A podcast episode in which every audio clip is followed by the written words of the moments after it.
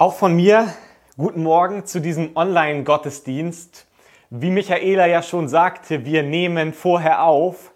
Es ist Freitagabend, der Tag war doch ganz sonnig, muss man sagen. Und wir nehmen ja hier auf in einem ausgebauten Dachboden. Und wenn ich das jetzt also alles so erwähne, kann man sich vielleicht schon denken, es könnte heute zu gewissen Komplikationen geben, dass mir plötzlich also die Gedanken ausgehen und die Sätze nicht mehr vollständig sind, mir Wörter nicht mehr einfallen. Es könnte auch passieren, dass also hier Schweißtropfen herunterlaufen. Das ist kein Regen, es regnet hier nicht rein, sondern es ist dann also, es ist dem geschuldet, dass hier also Zustände wie in einer Sauna vorherrschen. Aber der Geist Gottes dem ist nicht zu heiß, er kann trotzdem wirken und wir erwarten auch, dass er jetzt in dieser Zeit in unserem Leben und am Sonntagmorgen in deinem Leben wirken möchte.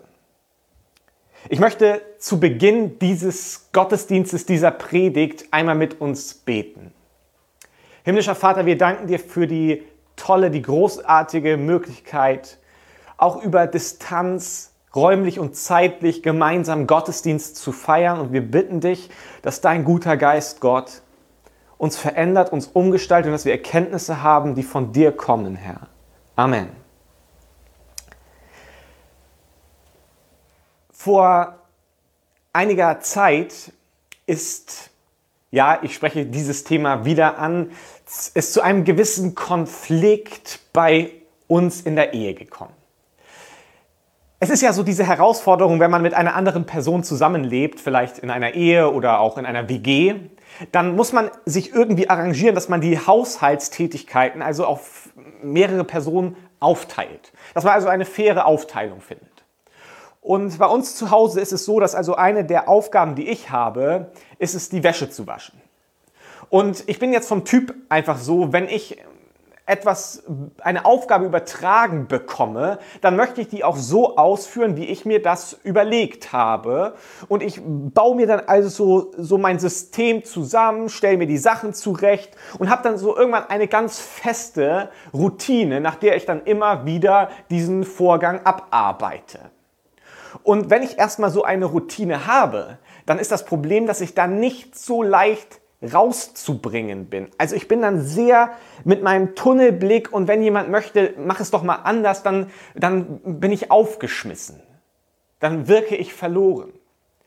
Und bei der Wäsche ist es jetzt so, also dass ich mir am Anfang unserer Ehe dann einen Überblick verschafft habe über dieses interessante Gerät, was da also stand und habe mir die Schalter so ein bisschen angeschaut. Das war alles so mehr oder weniger Neuland für mich und welche Möglichkeiten es da gibt, verschiedene Räder, an denen man drehen kann und äh, dann habe ich mir also alles zurechtgebaut so und ähm, verfahre jetzt also immer nach dem gleichen Schema. Und es ist so, also wir haben einen Wäschekorb und ich äh, habe mir dann überlegt, okay, wenn der so und so voll ist, dann ist immer der richtige Zeitpunkt. Das ist dann genau die ausreichende Menge für eine Waschladung. Dann stopfe ich das alles rein. Ich habe mir überlegt, das ist zu kompliziert mit diesem Trennen nach irgendwie weiße Wäsche, schwarze Wäsche, bunte Wäsche oder wie auch immer das funktionieren soll, sondern ich wasche alles in einem Waschgang. Das ist viel effektiver. Das funktioniert auch super gut. Ich lasse mir da auch nichts irgendwie einreden, dass man da irgendwie kompliziert, vielleicht auch verschiedene Wäschekörbe oder so. Das ist mir zu, zu äh, detailliert. Und das Gleiche gilt auch dafür. Ich, ich habe das nicht so ganz durchdrungen mit den verschiedenen Waschmöglichkeiten, Waschgängen. Und ich, ich wasche auch pauschal alles auf 60 Grad. Weil ich möchte auch nicht dann noch zusätzlich nach Farben dann noch eventuell unterscheiden müssen, irgendwie, das darf ich bei 40, das bei 30 oder 60 oder was es auch noch für Möglichkeiten gibt. Ich weiß es nicht genau. Ich wasche pauschal auf 60 mit Pflegeleicht. Das funktioniert gut, das hat sich bewährt und doch meine Frau, sie ist irgendwie anderer Meinung. Und sie äh, hat vielleicht ein Stück weit auch recht, denn tatsächlich habe ich mittlerweile schon das ein oder andere Kleidungsstück zerstört. Es hat sich so ein bisschen die Farbe verändert, wobei ich das auch nicht schlimm finde. Also wenn dann so ein weißes T-Shirt vielleicht noch eine andere Farbnuance mit drin hat, kann das ja auch ganz schön aussehen. Deswegen kann ich das Argument jetzt nicht 100% nachvollziehen. Aber äh, manche Sachen sind dann wohl auch angeblich eingelaufen, kleiner geworden. Auch das ist mir jetzt nicht unbedingt aufgefallen. Auf jeden Fall, einige Sachen wäscht meine Frau tatsächlich dann, dann manchmal mit der Hand. Ähm, und sie versucht mich jetzt also umzuerziehen, mehr in die Richtung, dass ich es so mache, wie sie es sich überlegt hat, wie sie es als sinnvoll erachtet. Und ich bin da, wie gesagt, nicht so flexibel und es hat sich auch im Laufe meines Lebens bewährt, so ein Stück weit diese Taktik, wenn man sich nicht so gut anstellt bei Aufgaben, die einem vielleicht nicht unbedingt liegen, die man nicht so angenehm findet, wenn man sich richtig doof anstellt, könnte es passieren, dass manchmal Menschen sagen, ach, lass es, ich mach das eben. Und so konnte ich also schon die ein oder andere unangenehme Aufgabe in meinem Leben so ein bisschen umschiffen. Aber hier kommt es jetzt also vermehrt zu einem Konflikt, deswegen habe ich mich darauf eingelassen, jetzt also mehr auch auf meine Frau zu hören, was das Wäschewaschen angeht. Aber mir ist aufgefallen, dass es ja so ein typisches Problem ist eigentlich, das wir kennen, dass da, wo Not ist, da, wo Mangel ist, zum Beispiel darin, eine Person kann nicht alle Aufgaben im Haushalt übernehmen, wenn da eine Not ist, dann findet man manchmal irgendwie so kurzfristige Lösungen, eigentlich Notlösungen, die dann langfristig vielleicht in einer Katastrophe oder einem Konflikt enden, zum Beispiel verfärbte T-Shirts oder eingelaufene Klamotten. Und genau das ist so ein Stück weit dieses Thema. Was ist, wenn man aus einer kurzfristigen Entscheidung heraus später merkt, oh, das ist langfristig zu einer Katastrophe geworden. Wir kennen das auch aus äh, Unternehmen, wenn irgendwelche Stellen besetzt werden, weil dort eine Not ist, Personalmangel vorherrscht. Und dann steckt man Personen hinein in diesen Job, wo man im Nachhinein merkt, oh, das, ist, das endet in einem Unglück, weil diese Person einfach nicht für diesen Job gemacht ist. Oder wir kennen es auch aus dem Sport zum Beispiel, wenn eine abstiegsbedrohte Mannschaft in einer schwierigen Situation sich befindet, nicht so viele gute Spieler hat und dann ist einer dieser besten Spieler verletzt, dann manchmal werden die einfach, einfach weiterhin eingesetzt, obwohl sie eigentlich eine Pause bräuchten und das mag dann kurzfristig helfen, aber langfristig kann es zu Schäden am Körper dieser Sportlerpersönlichkeit kommen und so merken wir langfristig ist es dann doch nicht so intelligent. Es geht also immer dann schief eigentlich, wenn wir eine Not, einen Mangel erleben. In Matthäus 9, Vers 35 bis 38 lesen wir folgendes. Und Jesus zog umher in alle Städte und Dörfer, lehrte in ihren Synagogen und predigte das Evangelium von dem Reich und heilte alle Krankheiten und alle Gebrechen. Und als er das Volk sah, jammerte es ihn, denn sie waren geängstet und zerstreut wie die Schafe, die keinen Hirten haben. Da sprach er zu seinen Jüngern, die Ernte ist groß, aber wenige sind der Arbeiter. Darum bittet den Herrn der Ernte, dass er Arbeiter in seine Ernte sende. Hier wird ein ganz großes, ein ganz wesentliches Problem offensichtlich, das es im Reich Gottes gibt. Nämlich, da ist eine große Ernte, aber es gibt wenige Arbeiter. Deswegen sollen wir den Herrn der Ernte bitten, dass er Arbeiter in den Weinberg sendet. Im Reich Gottes, man könnte auch sagen, in der lokalen Ortsgemeinde zum Beispiel, herrscht häufig Mangel an Menschen, die mit anpacken und die sagen, ja, ich investiere mich voll mit hinein. Ich gehe all in. Und wir kennen dann eben diese Versuchung, dass wir diesen Mitarbeitermangel, diese Mitstreitermangel, dem wollen wir begegnen mit kurzfristigen Lösungen und man stopft irgendwie die Löcher, mehr oder weniger, weil man ja keinen Ausfall irgendwo haben möchte. Und diese kurzfristigen Lösungen sind manchmal faule Lösungen und langfristig werden sie zu ungünstigen Lösungen. Und wie viele Menschen haben daran schon auch einen Schaden erlebt, einfach weil sie in Situationen hineinmanövriert wurden oder sich selbst hineinmanövriert haben, wo sie nicht hineingehören? Und langfristig entstehen traurige Biografien, wo Menschen Jahre oder Jahrzehnte in Bereichen drin sind, sich engagieren, irgendwo etwas leben, was ihnen überhaupt nicht entspricht, nur weil man es nicht ertragen kann, dass irgendwo Lücken entstehen oder dass nicht alles immer so perfekt läuft, wie man es sich vielleicht wünschen würde. Im ersten Timotheusbrief, Kapitel 5, Verse 22 bis 25, da spricht Paulus konkret in diese Situation hinein, als er folgendes an Timotheus schreibt. Er sagt dort, leg niemandem vorschnell die Hände auf, um ihm eine wichtige Aufgabe in der Gemeinde zu übertragen, sonst machst du dich mitschuldig, wenn er sich in Sünden verstrickt. Dulde auch keine Sünde in deinem eigenen Leben. Nun gebe ich dir noch einen persönlichen Rat. Trink nicht länger nur reines Wasser, du bist so oft krank und da würde etwas Wein dazu deinem Magen gut tun. Im Übrigen erinnere dich daran, die Sünden mancher Menschen kann jeder sehen, sie sind schon vor dem Gerichtstag Gottes allen offenkundig. Die Sünden anderer wiederum bleiben uns verborgen und werden erst später aufgedeckt. Genauso ist es auch mit den guten Taten der Menschen. Manche sind schon jetzt für jedermann sichtbar, während die andere, während wir andere überhaupt nicht erkennen. Doch auch sie werden nicht für immer verborgen bleiben.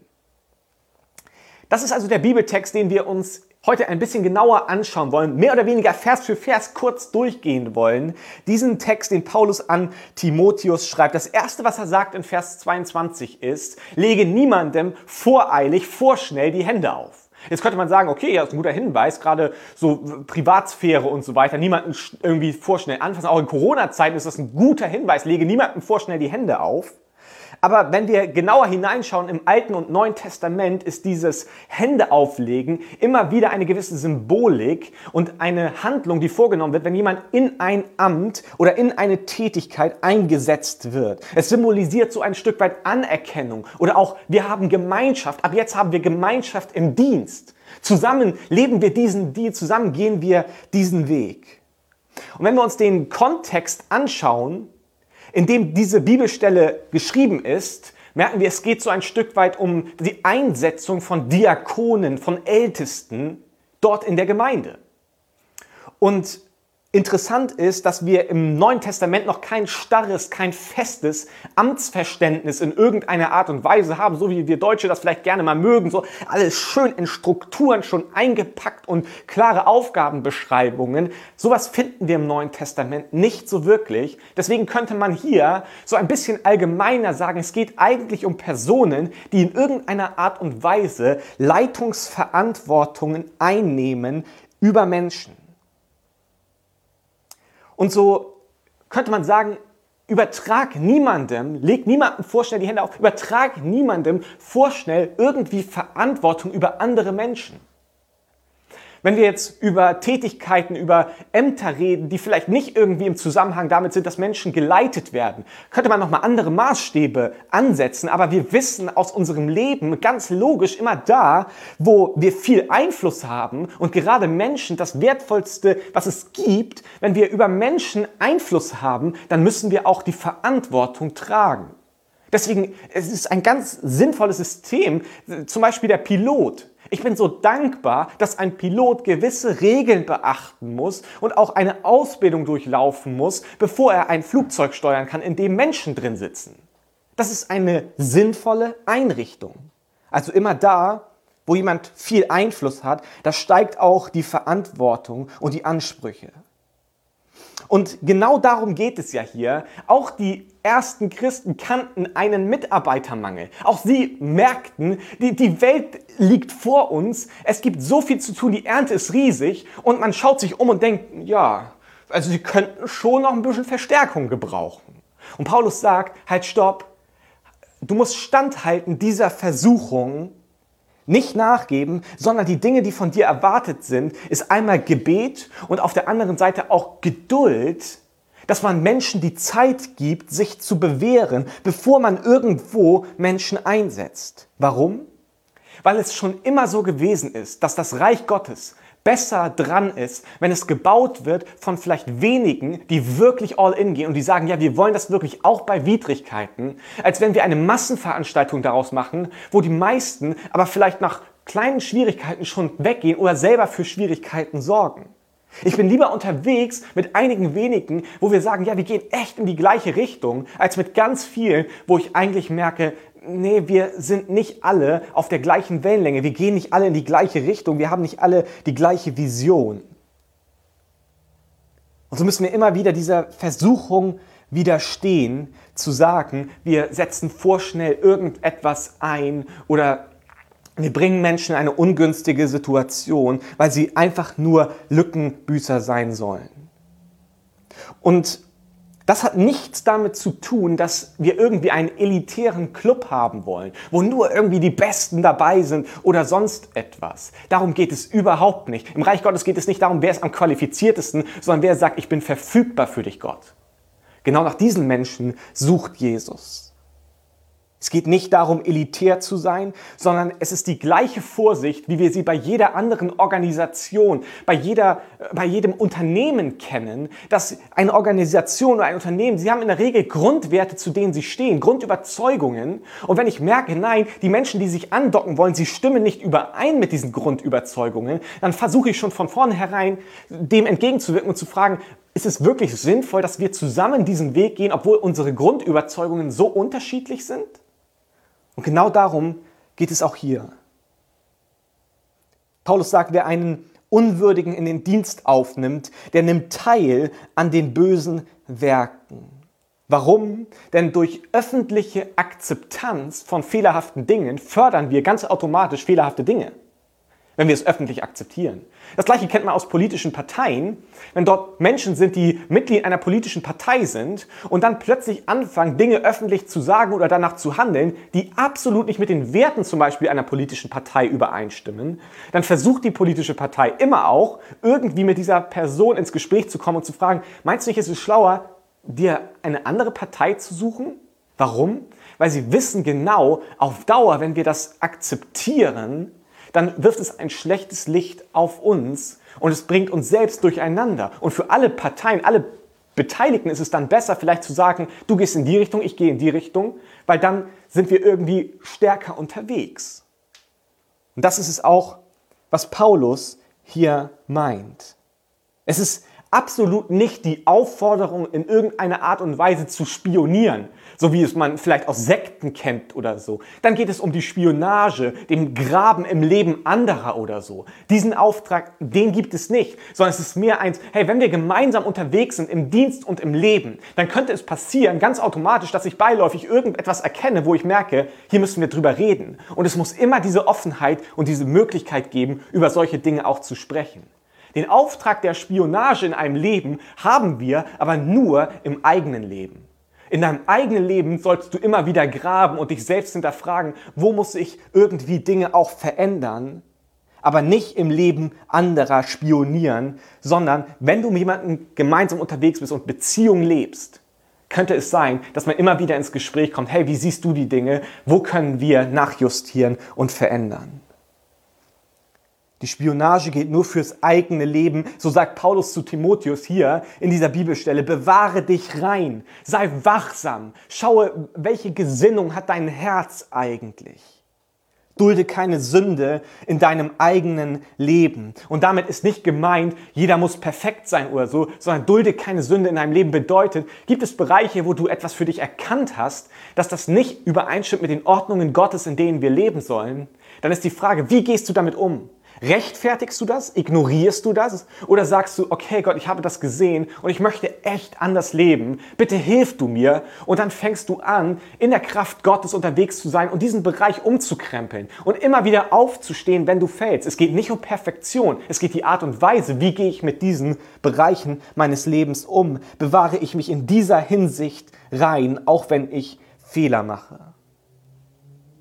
Es gibt diesen schönen Satz, das helfende Bußwort der Liebe kann nur dann heilsam gesagt werden, wenn das aufrichtige Bewusstsein der eigenen Schuld und Unvollkommenheit dahinter steht. Das ist doch ein schöner Satz. Was es eigentlich heißt ist, ich kann nur dann heilsam mein Gegenüber auffordern, umzukehren, wenn ich zuallererst in meinem eigenen Leben die Unvollkommenheit erkannt habe. Weil dann mache ich es nicht von oben herab, um den anderen schlecht zu machen, um mich selbst besser zu fühlen, sondern ich erkenne, wir sind doch gemeinsam unterwegs. In uns schlägt doch die gleiche Leidenschaft. Und dann kann ich gehen. So lesen wir es auch in Matthäus 7, Verse 3 bis 5, wo es heißt, warum siehst du jeden kleinen Splitter im Augen deines Mitmenschen, aber den Balken in deinem eigenen Auge bemerkst du nicht? Wie kannst du zu ihm sagen, komm her, ich werde dir den Splitter aus dem Auge ziehen und dabei hast du selbst einen Balken im Auge? Du Heuchler, entferne zuerst den Balken aus deinem Auge, dann kannst du klar sehen, um auch den Splitter aus dem Auge deines Mitmenschen zu ziehen. Zuerst schaue ich auf mein Leben und bewahre mich rein. Aber trotzdem sagt Paulus auch zu Timotheus, du hast Verantwortung, du bist ein Leiter. Schaue darauf, dass du niemanden voreilig irgendwo einsetzt, denn darin liegt eine Gefahr. Und dann kommt Vers 23 und der Hinweis von Paulus an Timotheus, du, dir geht's oft nicht so gut, trink ab und zu mal ein bisschen Wein, das würde deinem Magen ganz gut tun. Und man denkt im ersten Moment irgendwie, Paulus ist wahrscheinlich beim Schreiben nach Vers 22 eingeschlafen und dann ist er irgendwann wieder aufgewacht, hat er irgendwie geträumt von keine Ahnung was und dann, ach ja, äh, hier wegen seinem Magen wollte ich noch was schreiben, weil es so zusammenhangslos wirkt einfach. Was ist da los gewesen? Einige Ausleger könnten sagen, ja, der Timotheus, der hat wahrscheinlich die Askese zu weit getrieben, so dieses enthaltsam zu leben, hat ganz auf alkoholische Getränke verzichtet. Wir kennen das aus 4. Mose 6, Verse 1 bis 4 aus dem Alten Testament, dass Menschen, die sich für eine gewisse Zeit Gott geweiht haben, gesagt haben, in dieser Zeit möchte ich verzichten auf alle Formen von berauschenden Getränken. Und doch wissen wir auch, dass Wein im Altertum durchaus als eine Medizin angesehen wurde. Und so kann also Paulus darauf hinweisen, Timotheus, ich weiß, dein Magen, da ist ein Problem, trink ab und zu mal ein bisschen Wein, das ist nicht schlecht für dich. Was passiert hier? Wieso passt das thematisch in diese ganze Situation hinein, von der wir bisher gelesen haben? Und meine persönliche Vermutung ist, dass es in beiden Bereichen in beiden Momenten, in Vers 22 und 23, geht es um Mangel und Leid. Auf der einen Seite ist es der Mangel, das Leid, das ich erlebe, wenn ich im Reich Gottes unterwegs bin und ich schaue mich um und denke, die Ernte ist so riesig und es gibt so wenig Mitstreiter und trotzdem soll ich geduldig sein und nicht vorschnell irgendwelche Mitstreiter heranziehen. Es ist ein Mangel da, eine Not. Und das gleiche gilt für Vers 23. Diesmal ist die Not nicht im Reich Gottes konkret zu sehen, sondern in meinem eigenen Leben eine gesundheitliche Not bei Timotheus. Insofern würden diese beiden Dinge durchaus zusammenpassen. Und die Aussage ist, die Verfassung des Menschen oder ein erlebter Mangel, den ich um mich herum wahrnehme, ist nicht grundsätzlich eine Hinderung dafür, dass das Wirken Gottes sichtbar wird sondern Gottes Kraft wirkt am allerbesten in deiner und meiner Schwachheit. Da, wo wir denken, es ist hoffnungslos, da, wo wir denken, hier läuft nichts zusammen, da, wo wir Leid erleben, da, wo wir richtig durch müssen, das ist der Bereich, in dem Gottes Kraft richtig stark zum Vorschein kommen kann. Gottes Kraft in unserer Schwachheit. Wir lesen im 2. Korinther 12, Verse 8 bis 10. Da hat auch Paulus irgendwie eine körperliche Einschränkung. Und wir lesen dann drei, dreimal schon, habe ich den Herrn angefleht, mich davon zu befreien. Aber er hat zu mir gesagt, meine Gnade ist alles, was du brauchst, denn gerade wenn du schwach bist, wirkt meine Kraft ganz besonders an dir. Darum will ich vor allem auf meine Schwachheit stolz sein, sagt Paulus. Dann nämlich erweist sich die Kraft von Christus in mir. Und so trage ich für Christus alles mit Freude, die Schwachheiten, Misshandlungen und Entbehrungen, die Verfolgungen und Ängste, denn ich weiß, gerade wenn ich schwach bin, dann bin ich stark. Leid, Not, Mangel, wenn ich mich umschaue, gehört zum Leben in der Nachfolge dazu. Wenn wir das bequeme Leben wollen, wo wir möglichst alle Hindernisse umgehen, möglichst wenig Leid erleben, ich glaube, dann ist der Weg hinter Christus hinterher irgendwie nicht der richtige Weg.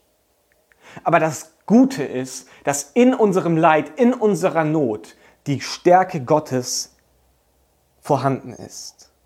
Da, wo wir schwach sind, da ist Gott stark. Natürlich ist Gebet immer unsere erste Waffe und wir beten dafür, dass Dinge in unserem Leben, die nicht gut sind, dass sie verschwinden, dass sie weggehen.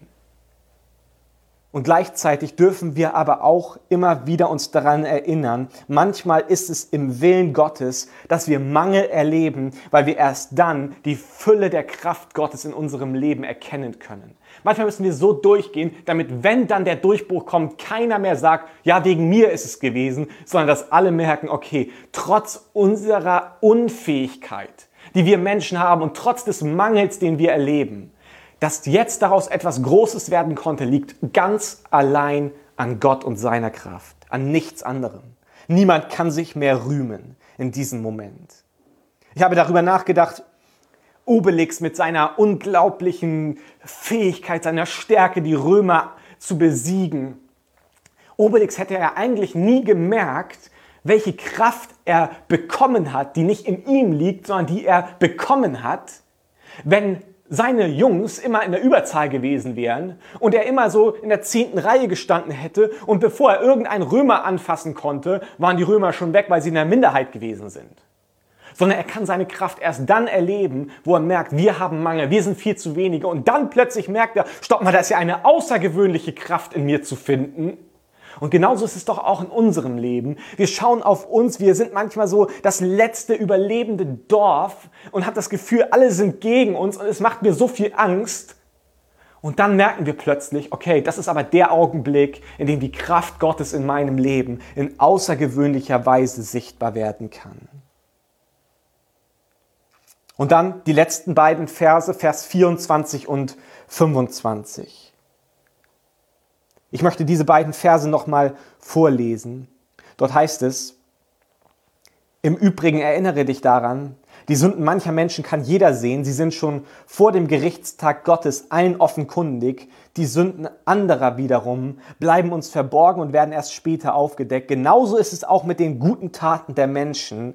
Manche sind schon jetzt für jedermann sichtbar, während wir andere überhaupt nicht erkennen. Doch auch sie werden nicht für immer verborgen bleiben.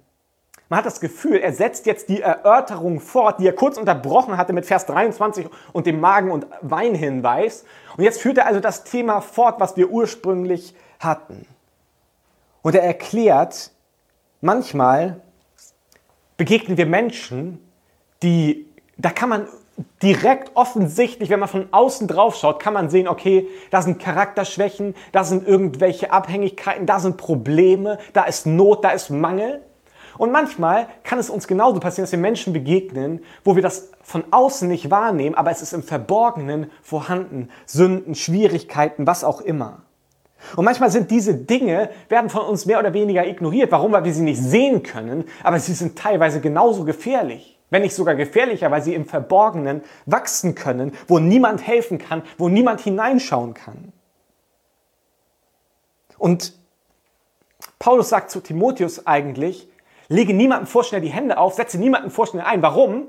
Weil du nicht genau weißt, wie ist ein Mensch. Und es könnte gefährlich werden, wenn wir dann vorschnell sind, wenn wir ungeduldig sind und nicht so diese Zeit zur Bewährung auch geben. Und das ist die große Herausforderung, abzuwarten, obwohl ich das Gefühl habe, vor mir ist eine riesige Ernte, es ist so viel zu tun, ich erlebe an so vielen Bereichen Anfechtung, Angriffe, ich merke, ich habe einen Mangel, um mich herum fehlen die Leute. Und dann schreibt Paulus, aber sei nicht voreilig. Und ich denke, Paulus, äh, wir haben hier ein Problem, wir müssen Lösungen finden. Und wenn die dann nicht ideal sind, Hauptsache es sind Lösungen und die Löcher werden kurzfristig gestopft. Und Paulus sagt, nein, nein, sondern halte es aus, dass vielleicht auch ein Mangel da ist, Leid da ist, halte es aus, denn meine Kraft ist in den Schwachen mächtig.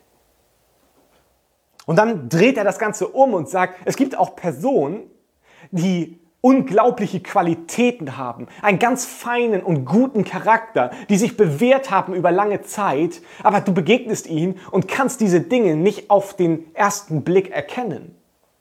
Und er sagt, auch darin liegt eine Gefahr, dass man gewisse Dinge übersieht, gute Dinge, tolle Menschen, tolle Mitarbeiter auch, Mitstreiter, wo man sagt, mit denen möchte ich mein ganzes Leben unterwegs sein. Und trotzdem sollen wir nicht voreilig sein.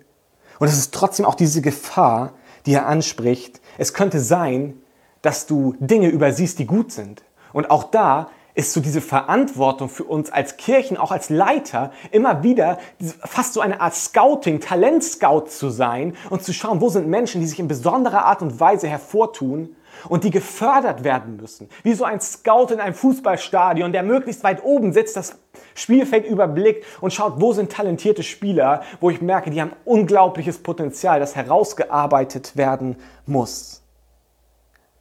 Oft ist es doch so, dass wir den Eindruck haben, extrovertierte Menschen sind viel talentierter als introvertierte Menschen. Das ist aber eigentlich kompletter Unsinn, sondern es liegt einfach daran, dass extrovertierte Menschen einfach von ihrer Persönlichkeit her fällt es ihnen leichter, ihre Qualitäten zu zeigen, weil sie extrovertiert sind. Und dann gibt es introvertierte Menschen, die eine unfassbare Gabe oder Befähigung haben, aber wir merken es einfach nicht. Warum? Weil sie introvertiert sind. Niemand spricht sie an, aber sie würden auch nie jemand anderen ansprechen. Und es ist unsere Aufgabe, diesen Menschen zu sehen und zu überlegen, wie könnte ich einen, wie könnte ich einen Menschen herausfordern, damit das Gold in ihnen sichtbar wird. Das ist die Aufgabe, die wir auch als Kirche haben, die der Leib Christi hat. Menschen anzuschauen und etwas in ihnen zu erkennen, was sie vielleicht selber nicht sehen und was andere nicht in ihnen sehen können.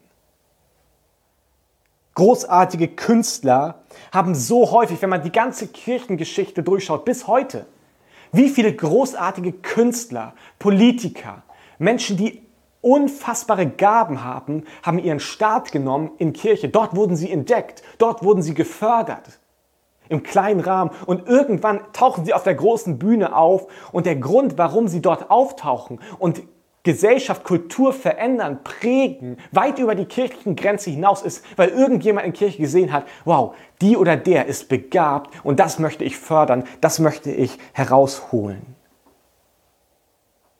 Zum Beispiel ein Johann Sebastian Bach, ein großartiger Musiker, der weit über die kirchlichen Grenzen hinaus Einfluss hatte, aber sein Staat, sein Haupteinflussgebiet ist doch im Leib Christi gewesen.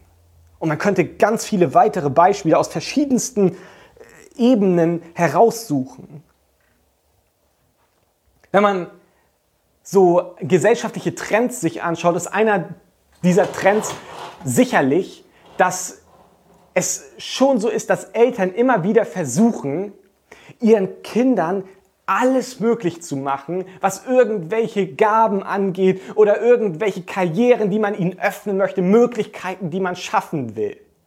Also es ist schon dieser Trend zu erkennen, dann schicke ich mein Kind also noch zum Schach und dann auch noch zum Judo und dann fahre ich das Kind auch noch zum Fußball und dann muss das aber auch noch äh, die Möglichkeit haben, keine Ahnung, irgendwelche Literaturwettbewerbe zu gewinnen und dann möchte ich, dass mein Kind auch noch Panflöte spielt und ganz viele Dinge, die wir versuchen den Kindern zu ermöglichen.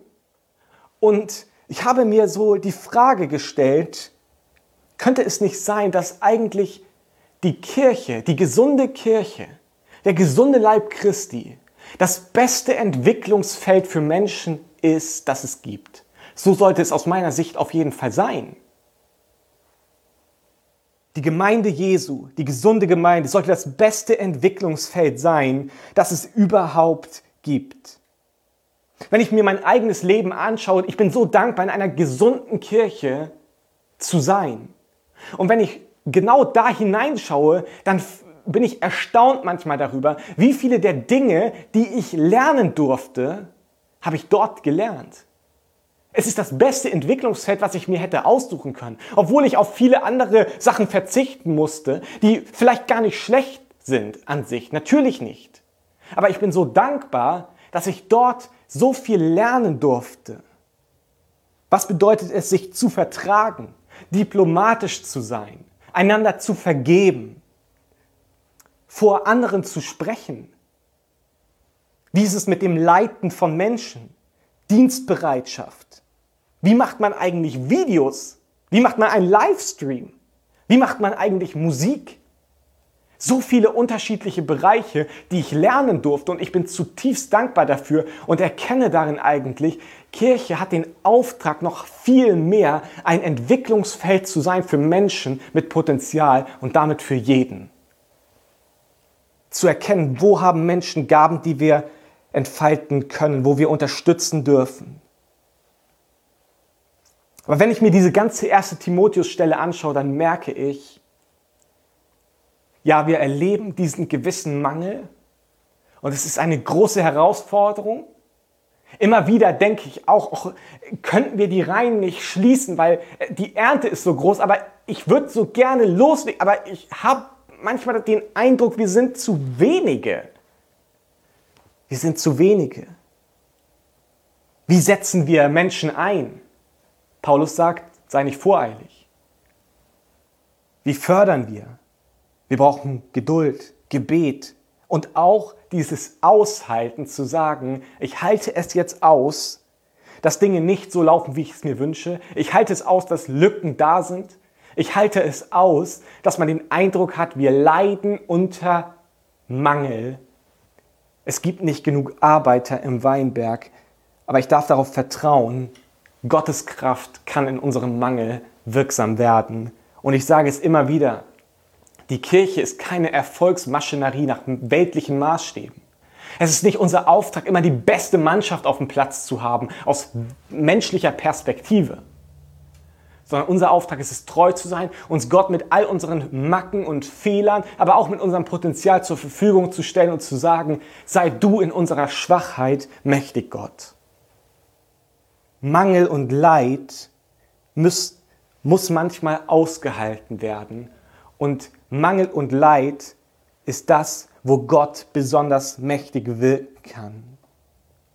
Häufig zeigt sich Gott doch in den hoffnungslosen Momenten als Herr und Retter. Genauso ist es bei Jesus gewesen. Da, wo Hoffnungslosigkeit und Leid ist, da, wo ich auch in meinem Leben immer wieder erkenne, ich bin hoffnungslos verloren, weil in mir so viel Unzulänglichkeit ist. In dem Moment kann der Retter wirken. In dem Moment kommt Jesus Christus. In dem Moment wirkt das Evangelium. Er leidet, um Rettung zu ermöglichen. Er begegnet meiner Not durch sein Leid. Am Kreuz stirbt er für meine Schuld und durch den Glauben an ihn kann ich gerettet werden. Und zusammen mit ihm, mit Jesus, geben wir uns hinein in diesen Weg, ins Reich Gottes hinein, um eine verlorene Welt mit Gott zu versöhnen. Und das ist nicht immer bequem. Für Jesus war es nicht bequem, uns zu retten. Manchmal müssen wir uns zerschlagen lassen dafür. Und auch durch schwere Zeiten hindurchgehen. Aber doch wissen wir, es ist die beste Mission, die es gibt. Und die Freude, die vor uns liegt, ist unermesslich. Das ewige Leben bei Gott. So ist Jesus gekommen. Er hat sich in unseren Mangel, in unser Leid hineinbegeben. Er hat die Herrlichkeit verlassen, ist Mensch geworden, zu uns gekommen, ist diesen beschwerlichen Weg gegangen, ist am Kreuz gestorben für unsere Schuld. Warum? Aufgrund der Freude, die vor ihm lag. Und in diesen Weg wollen wir uns mit hineinklinken. Ich möchte jetzt zum Abschluss dieses Gottesdienstes dich einladen, dass du eine Entscheidung für dich triffst. Dass du sagst, auch wenn ich Mangel erlebe, wenn ich um mich herum schaue und merke, irgendwie es sind zu wenig Arbeiter im Weinberg, lass es uns nicht zu einer Ausrede machen, dass wir uns zurückziehen, sondern umso mehr vorangehen in dem Wissen, in unserer Schwachheit ist Gott mächtig. Dass wir lernen, es auszuhalten, dass wir nicht Lücken stopfen und Menschen verbrennen, sondern dass wir sagen, dann halten wir es mal aus, dass es nicht so schön ist, dass es uns vielleicht nicht so bequem ist, dass es nicht so gut gefällt, dass es nicht so ein Luxus ist, sondern wir gehen trotzdem weiter. Gott ist in unserer Schwachheit mächtig. Und wenn du sagst, meine Schwachheit wird mir so deutlich und ich brauche einen Retter, ich brauche jemanden, der mir hilft, der die Sünde aus meinem Leben nimmt, der mir Hoffnung gibt über den Tod hinaus, dann möchte ich auch für dich beten, dass du Jesus in dein Leben einlädst und dass du anfängst an ihn zu glauben als deinen Herrn und Retter. Und Genau das wollen wir jetzt tun. Du darfst gerne diese Worte auch zu deinem eigenen Gebet machen. Himmlischer Vater, wir danken dir, dass du einen guten Plan für uns hast, auch in den Momenten, wo wir um uns herum schauen und merken, wir sind verloren, es sind zu wenige, ich, es ist einfach nur anstrengend. Und wir bitten dich, dass du Arbeiter hineinsendest in deinen Weinberg. So wie du uns aufgefordert hast, so wollen wir beten. Sende du, Herr. Ich möchte beten, dass es bei uns auch in der Elim in Gestach passiert. Sende du Arbeiter in deinen Weinberg. Weil wir manchmal unsere Begrenzung so deutlich sehen. Aber wir wollen dir auch sagen, wir wollen nicht Menschen verbrennen, nur um Lücken zu stopfen, sondern auch wenn wir wenige sind und auch wenn es mal anstrengend ist, wir wollen weitergehen, weil wir glauben in unserer Schwachheit, da wo wir so elendig verloren wirken, da wo wir das letzte gallische Dorf sind, da wissen wir, dass deine Kraft, Gott, mächtig wirkt. Du bist unsere Stärke. Und so rüste uns aus, neu mit dem Heiligen Geist, dass wir Zeichen und Wunder sehen, durch deine Kraft gewirkt, dass niemand sich rühmen kann von uns, dass es nicht um irgendeinen Menschen geht, der tolle Sachen machen kann, sondern dass es allein du bist und dass wir alle erkennen, du allein, Herr. Und ich möchte beten für die Menschen, die sich sehnen danach, eine Hoffnung in ihr Leben zu bekommen, die Sünde und Tod aus unserem Leben entfernt, rausnimmt, Vergebung zu erfahren, Ewigkeitsperspektive zu bekommen. Wir wollen bekennen, Jesus, wir sind fehlerhaft, in unserem Leben ist Schuld und wir glauben jetzt an dich, Christus, dass du der Retter bist, den wir brauchen, dass du für uns am Kreuz gestorben bist, dass du auferstanden bist von den Toten und dass im Glauben an dich wir Gemeinschaft haben werden mit dir im Himmel in alle Zeit. Und das wollen wir annehmen und wir sagen, du bist der Chef in unserem Leben von diesem Moment an. Herr, wir danken dir, dass wir dein Wort haben, dass wir daraus lernen dürfen, dass wir zu deinem Leib gehören dürfen. Amen. Vielen Dank, dass du heute Morgen mit eingeschaltet hast. Wie Michaela schon sagte, ich möchte dich auch noch mal ganz persönlich einladen, dass du die Möglichkeit wahrnimmst, dich zu unserem Präsenzgottesdienst im Kino anzumelden. Du brauchst nicht Angst haben, jemandem den Platz wegzunehmen. Dort ist alles super vorbereitet. Das ist eine tolle Zusammenarbeit, die wir da auch mit dem Kino haben, die uns großartig unterstützen, sodass wir da also wirklich auch Sicherheit, so gut es natürlich geht, gewährleisten können. Ich möchte euch jetzt noch segnen mit 4. Mose Kapitel 6, Verse 24 bis 26. Der Herr segne dich und behüte dich. Der Herr blicke dich freundlich an und sei dir gnädig. Der Herr wende sich dir in Liebe zu und gebe dir Frieden. Wenn du magst, darfst du gerne diesen Kanal abonnieren und auch dieses Video liken, damit mehr Menschen aufmerksam werden, damit du auch den Hinweis bekommst auf den nächsten Online-Gottesdienst. Und ansonsten freue ich mich, wenn wir uns bald persönlich wiedersehen und wünsche euch alles Gute und Gottes Segen.